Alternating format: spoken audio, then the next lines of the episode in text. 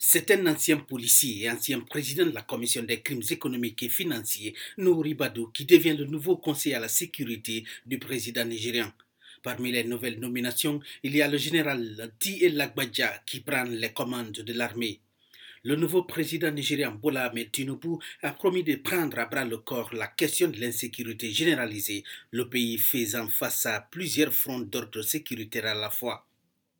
Son administration doit faire face à des criminels armés dans le nord-ouest, des enlèvements dans tout le pays, à un groupe sécessionniste dans le sud-est, ainsi qu'à l'insurrection djihadiste dans le nord-est.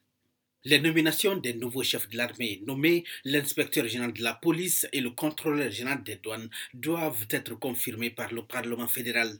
Le président Tinubu a récemment nommé 20 conseillers spéciaux considérés comme des technocrates qui font partie du cabinet du président, mais contrairement aux ministres, ils ne détiennent pas des portefeuilles ministériels.